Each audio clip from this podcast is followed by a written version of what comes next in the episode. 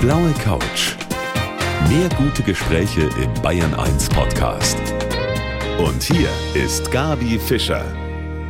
Ja, und meinem Gast heute ist das passiert, wovon viele, viele Menschen träumen. Sie ist in München in einer Disco entdeckt worden von einer Modelagentur die gesagt hat, Mensch, dich wollen wir haben und ist dann wirklich ein super erfolgreiches Model geworden. Und jetzt sitzt sie hier gegenüber als Buchautorin, die einen Bestseller nach dem anderen schreibt. Also alles richtig gemacht. Herzlich willkommen, Lilly Beck. Ja, vielen Dank. Ich freue mich, dass ich da sein darf. Und auch eine Freundin hat gleich ganz bewundernd gesagt, oh, toll.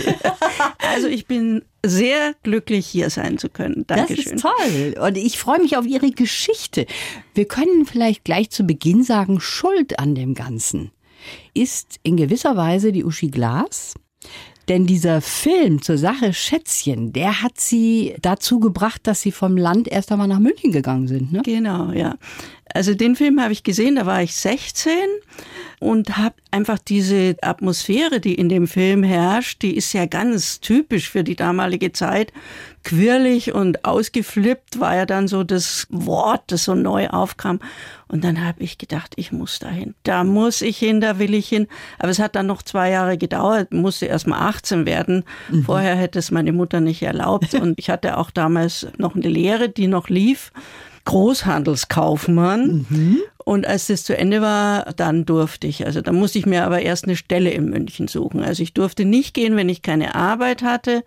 War ja in den 60er Jahren das Wichtigste war Arbeit. Und da bin ich dann gegangen. Und Sie haben wahnsinnig viel erlebt und können uns tolle Geschichten erzählen hier auf der blauen Couch. Ich bin sehr gespannt darauf, ob die Stunde, die wir jetzt haben, überhaupt ausreicht. Ja. genau. Sie ist geboren in Weiden in der Oberpfalz. Ja. Die Lilly Beck, die heute hier bei mir auf der blauen Couch sitzt, da hat sie eben eine Ausbildung gemacht, eine ordentliche Ausbildung zur Großhandelskauffrau, wie man genau. heutzutage so schön sagt. Ihre Eltern hätten sie sonst nicht ziehen lassen. Aber hatten die denn, als sie gesagt haben, sie möchten nach München gehen und möchten da reich und berühmt werden, genau. haben die dann nicht gesagt, Mädel, überleg dir die Sache nochmal?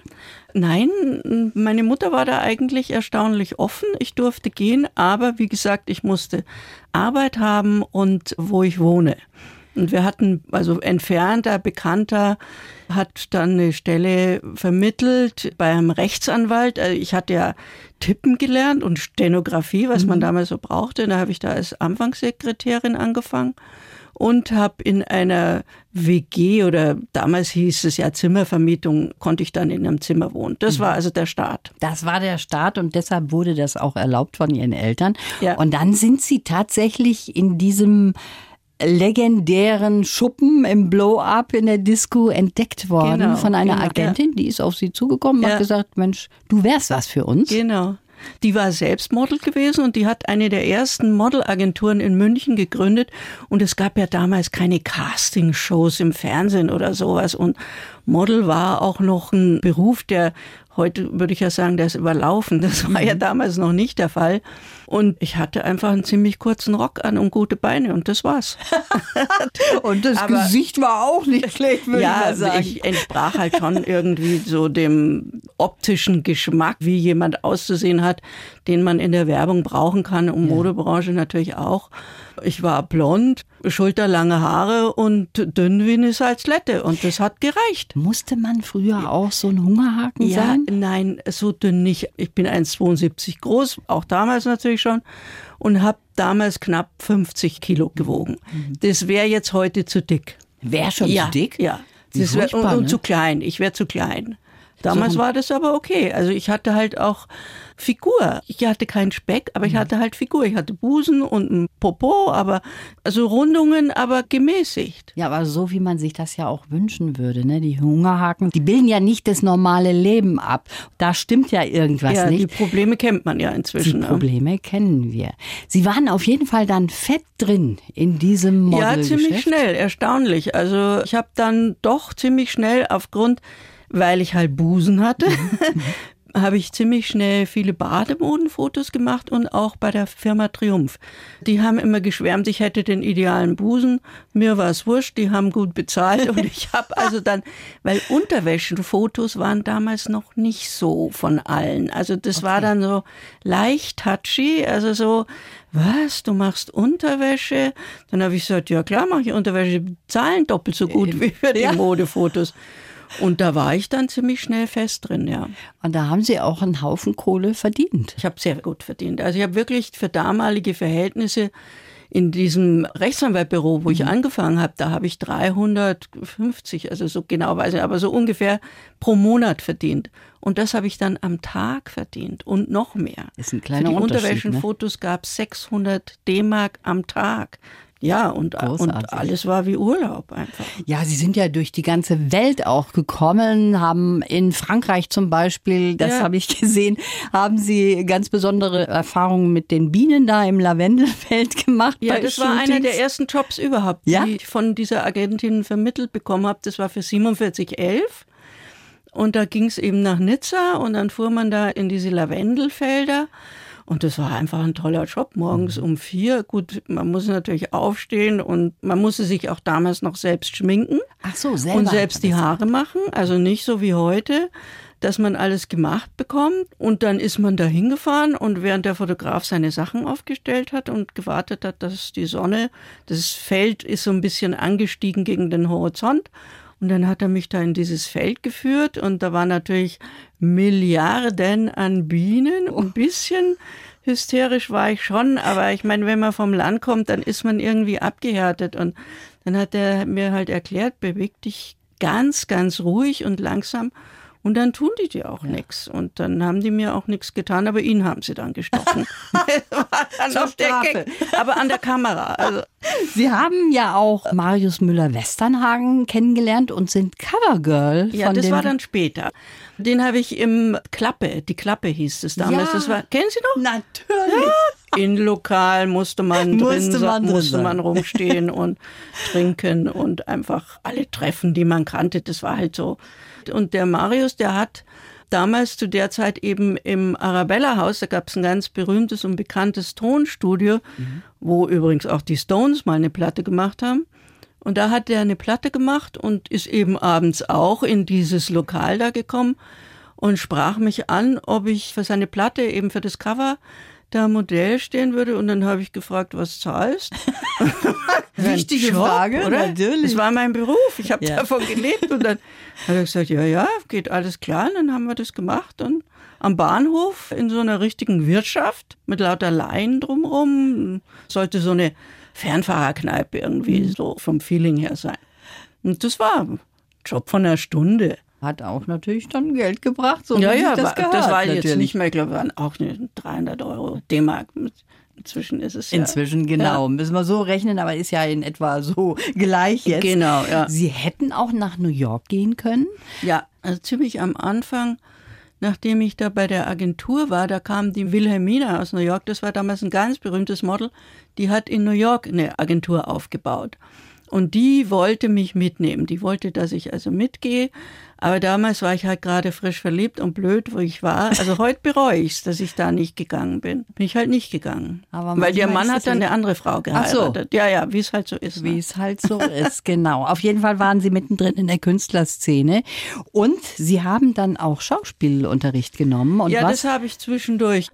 Und das fand ich schon auch ganz schön und ja. äh, habe das dann zwischendurch gemacht, so Unterricht, also privat, aber nur, weil mhm. Schule hätte ich ja nicht machen können, weil ich immer mit den Fotojobs noch beschäftigt war. Was da, daraus geworden ist, darüber sprechen wir gleich ja. weiter hier auf der blauen Couch. Ihre Geschichte, die klingt schon so ein bisschen wie so ein Traum. Das ehemalige Model und die jetzige sehr erfolgreiche Buchautorin Lilly Beck ist mein Gast. In der Modelszene damals, da konnte man sich gar nicht so lange halten. Ne? Also Sie waren 18, als Sie da reingekommen ja. sind und mit 28 war es dann schon wieder Ja, schon vorbei. früher eigentlich, mit 26 fing es dann schon an, wo ich gemerkt habe, also es wird weniger Und man Hat hätte sich was geändert, ne, mittlerweile? ja, ich hätte halt ins Ausland gehen müssen. Also ich hätte das, dann wäre es schon weitergelaufen, aber das wollte ich nicht. Ich habe sowieso von Anfang an eigentlich geplant gehabt, fünf Jahre mache ich das und dann gucke ich mal, was sonst noch sich ergibt. Aber es ist halt einfach ein gemütlicher Job gewesen. Ja. Und damals gab es auch keine Konkurrenz aus dem Ausland. Also heute sind ja die Mädchen international unterwegs. Das war damals nicht so. Man hat immer so mit denselben Leuten gearbeitet. Die Firmen hatten so ihre Stammmodels und da hatte man immer ziemlich sicher die Jobs. Man wusste, die buchen einen immer wieder. Es war einfach ein angenehmer Job, deswegen habe ich es auch länger gemacht. Ja, verständlich, kann ich Und gut das Geld hat nachvollziehen. gestimmt, ne? Ja, klar. Sie waren auch mal Kötter-Assistentin bei genau, das Wim habe Wenders? ich, das als dann anfing, wo ich gemerkt habe, es wird so ein bisschen lässt nach. Da habe ich dann einfach verschiedene Sachen ausprobiert. Beim Wim Wenders, da konnte ich Cutter-Assistent machen, zweite, also das ist ganz fad, würde man sagen, so die Rollen nummerieren und irgendwo was hinbringen oder so. Ich habe auch eine Kosmetikschule gemacht, angefangen, weil ich gedacht habe, vielleicht mache ich in der Richtung was. Und dann habe ich eben den Schauspielunterricht genommen. Also man einfach so ein bisschen was ausprobiert. ausprobiert. Und wir probieren jetzt mal unseren Lebenslauf aus. Den haben wir für Sie geschrieben. Und wenn Sie den einfach mal vorlesen, Frau Beck, und nachher sprechen wir drüber. Mhm. Ich heiße Lilly Beck und bin eine professionelle Tagträumerin. Es bereitet mir das größte Vergnügen, Geschichten zu erfinden. Geprägt haben mich meine fröhliche Schmalhans-Kindheit in Weiden. Ein Kinofilm, die Begegnung in einer Münchner Disco und der unbedingte Wunsch, ein freies Leben zu führen. Die zehn Jahre als Model habe ich in vollsten Zügen genossen. Aber mit dem Schreiben habe ich mir einen Traum verwirklicht. Ich bin stolz, dass ich trotz Rückschläge nie aufgegeben und nie den Mut verloren habe. Mein Lebensmotto? Schau nicht zurück, denn da geht's nicht lang. Ist das in etwa passend für Sie? also ich würde noch eine kleine Ergänzung. Ja. Geprägt hat mich das Kino. Meine Mutter war ja Platzeinweiserin. Die hat angefangen zu arbeiten, als ich neun war. Also das war 1959. Alle können jetzt schnell nachrechnen, wie alt ich bin. Und da habe ich den ersten Film, den ich da gesehen habe, der hieß Solange es Menschen gibt, ein Film von Douglas Sirk. Ein großes Melodram und ich glaube, daher kommt so ein bisschen mein Hang zum Drama. Es ist heute noch einer meiner Lieblingsfilme und ist auch immer noch aktuell. Also die ganze Geschichte, wenn man das heute anguckt, der wirkt überhaupt nicht altmodisch, obwohl der Anfang der 50er Jahre stammt. Also Das ist interessant. Und vor allen Dingen ist das auch schön zu hören, dass Ihre Mutter Sie dann mitgenommen hat ins ja, Kino. Ich durfte dann, ja. Ja, Nachdem schön. ich die Küche gemacht habe. Weil die fing nachmittags um drei zum Arbeiten an, hat uns dann noch Mittagessen gemacht, wenn wir aus der Schule kamen, meine Geschwister und ich. Und dann musste ich die Küche machen Mhm. und sie ist arbeiten gegangen und dann durfte ich Nachmittag, wenn es einen Film gab, der gepasst hat, durfte ich Nachmittag gucken. Wie schön. Und das habe ich natürlich geliebt. Ja, natürlich. Sie haben eben gesagt, Sie haben äh, viel Geld verdient als Ja. Model, ist klar, aber Sie haben auch viel ausgegeben. Ja, ne? alles. Alles? Alles auf den Kopf gehauen. Erstens mal komme ich aus einer Familie, wo nie Geld da war. Habe also nicht gelernt, mit Geld umzugehen. Und dann dieses Gefühl, das kommt so schnell wieder rein. Und hatte natürlich lauter Freunde, die ganz wenig oder im Verhältnis für die damalige Zeit halt verdient haben. Und ich habe auch sehr viele Freunde gehabt, die Künstler waren und einfach kaum was verdient hat. Und da hat man es halt ausgegeben. Die haben Sie unterstützt. Eingeladen Äh, Sie haben eine, so eine Art Edelkommune Ja, auch ich gehabt. habe hab eine große Altbauwohnung gehabt und haben wir halt zu mehreren gewohnt. Und da gab es auch welche, die haben halt die Miete nicht bezahlen können. Ich finde das auch nicht schlimm. Ich finde, Geld ist so, klar, ich man hätte immer gern ganz viele Millionen, Mhm. aber bis jetzt hat es noch nicht geklappt. Und aber noch Ist auch ne, nicht so die wichtig, Hoffnung oder? stirbt zuletzt. Okay. Es kann immer noch werden. Ist gut fürs Karma, Genau. wenn man was ausgibt und andere, die nichts haben, die freuen sich und mei. Genau Bei so mir hat es. so viel geklappt im Leben. Also ich musste auch oft kämpfen und es hat nicht sofort auf Anhieb geklappt mit dem Schreiben. Ja. Also es hat auch gedauert, bis ich und bis ich hier wirklich die Bestseller hatte, das hat auch gedauert. Darüber wollen wir auch gleich Ja. weiter sprechen. Das ist auch ein interessantes Kapitel in Ihrem Leben. Schön, dass Sie da sind. Lilly Ja, Beck bei mir auf der blauen Couch. Ja, ich sitze heute hier mit der Buchautorin Lilly Beck auf der blauen Couch. Von ihrem Glanz- und Glamour-Leben haben wir schon gehört als Model.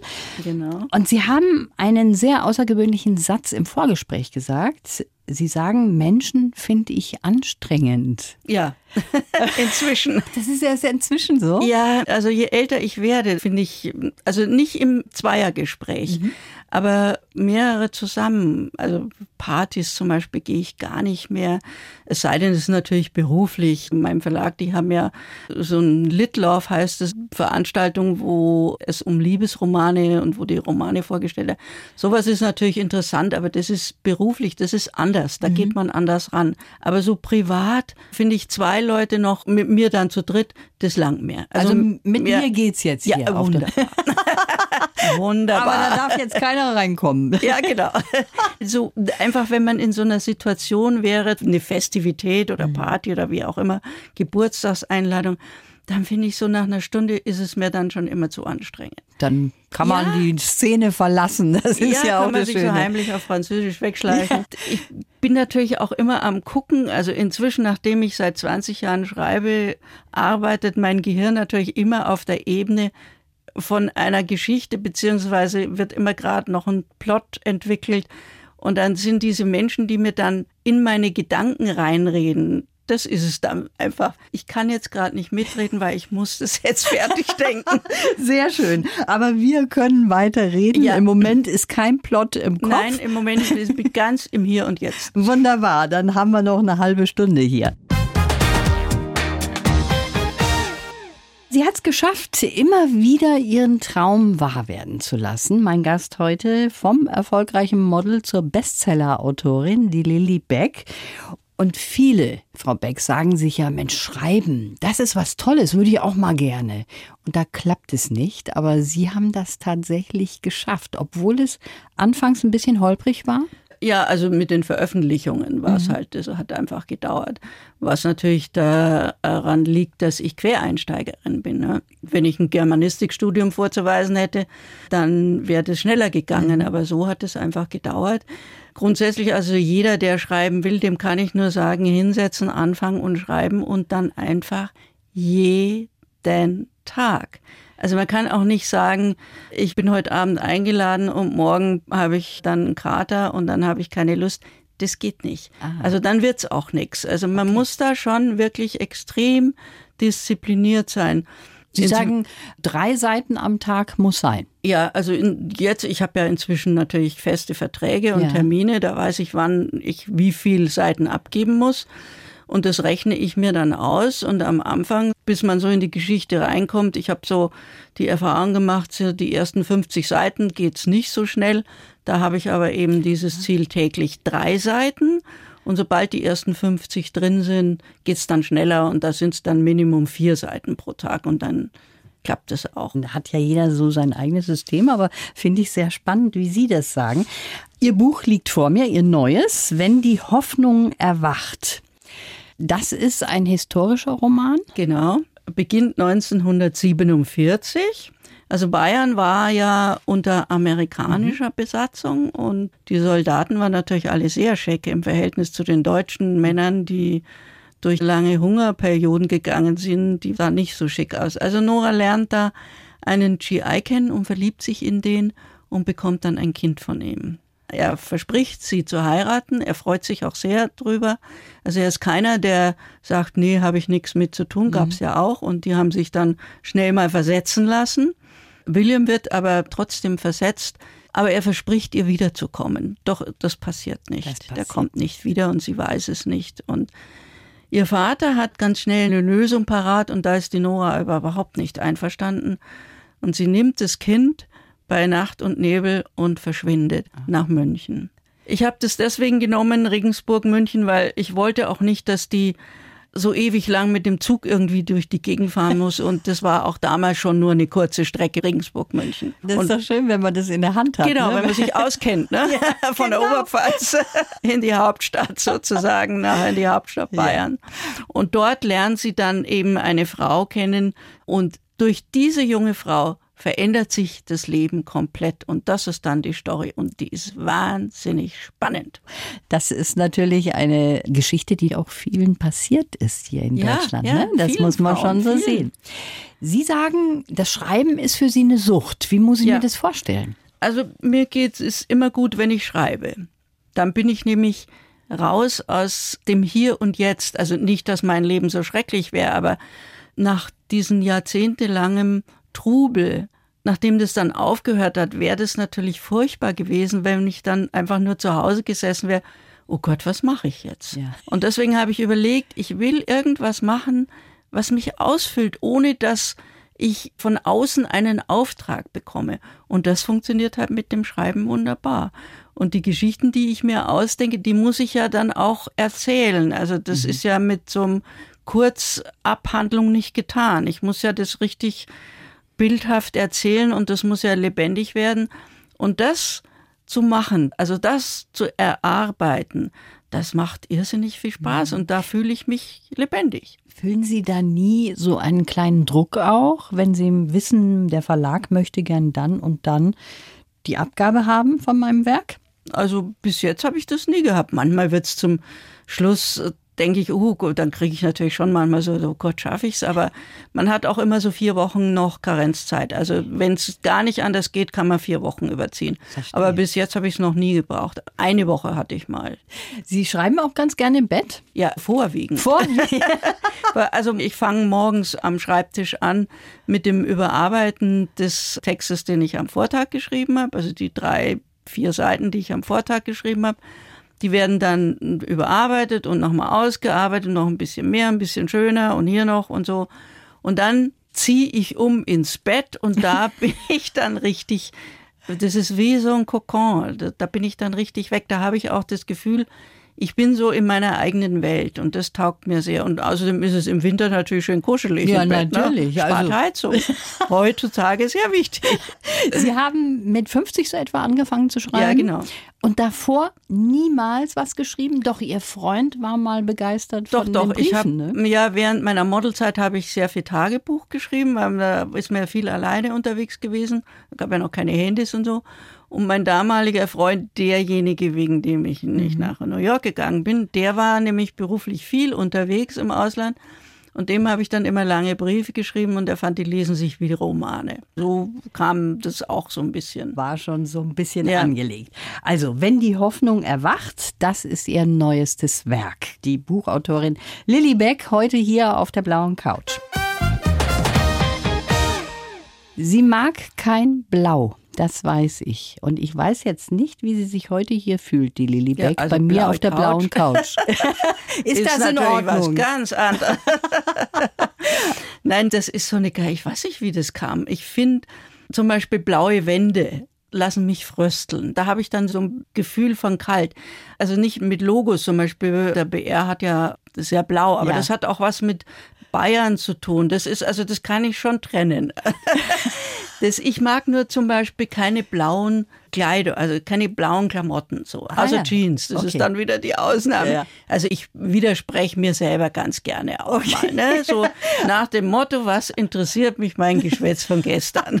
Also ich bin beruhigt auf jeden Fall, dass Sie sich hier wohlfühlen. Worüber wir noch gar nicht gesprochen haben, Sie sprechen ja Hochdeutsch für mich. Ich bemühe mich, ja danke. Und in Weiden, Oberpfälzerisch, da hatten Sie erst einmal ein bisschen Probleme hier in München. Ja, als ich hier ankam, da haben die Leute mich nicht verstanden. Ich habe immer gedacht, was haben die denn für ein Problem? Aber neulich ist mir aufgefallen, also morgens, ich wach so jeden Tag zwischen sieben und halb acht auf, dann liege ich immer gerne noch im Bett und gucke in die Luft und hoffe, dass irgendein toller Gedanke vorbeifliegt, eine neue Idee. Und da ist mir neulich aufgefallen, dass ich dann immer selber denke, wenn ich, weil es so gemütlich ist und da liege ich da und dann habe ich selber zu mir gesagt, also steh halt auf, sonst wäre das nix. Also das ist sehr oberflächlich. Ist doch noch was übrig Ja, da, geblieben hö- davon. nee, da höre ich dann auch immer meine Mutter reden. Aha. Also komm halt. Sie selber haben eine Tochter, Ja.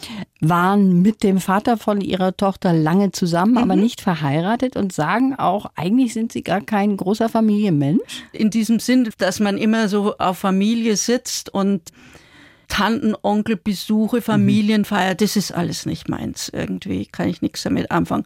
Hat vielleicht auch damit zu tun, dass es bei uns zu Hause auch nicht so üblich war. Und Ihre Tochter hat wiederum eine Tochter? Genau, ja. Wie alt ist die jetzt? Äh, Olivia ist sieben. Wenn die jetzt zu Ihnen käme, Frau Beck, und würde sagen, du Oma, ich möchte gerne Model werden, was würden Sie dann sagen? Was würden Sie raten? Wenn man dagegen redet, dann wollen sie es erst recht. Also ganz klar. Ne? Ich würde sagen, klar, mach, aber das Geld, das du verdienst, nicht ausgeben, sondern auf die hohe Karte legen und nebenbei schon mal überlegen, was du sonst machen möchtest und nebenbei vielleicht auch irgendwas ausprobieren. Also mhm. es gibt ganz viele meiner damaligen Kolleginnen beziehungsweise Mädchen, Models, die ich dann während meiner Visagistenzeit getroffen habe, aus denen Schauspielerinnen geworden mhm. Tatsächlich? sind. Also, ja, ja, oder Moderatorinnen.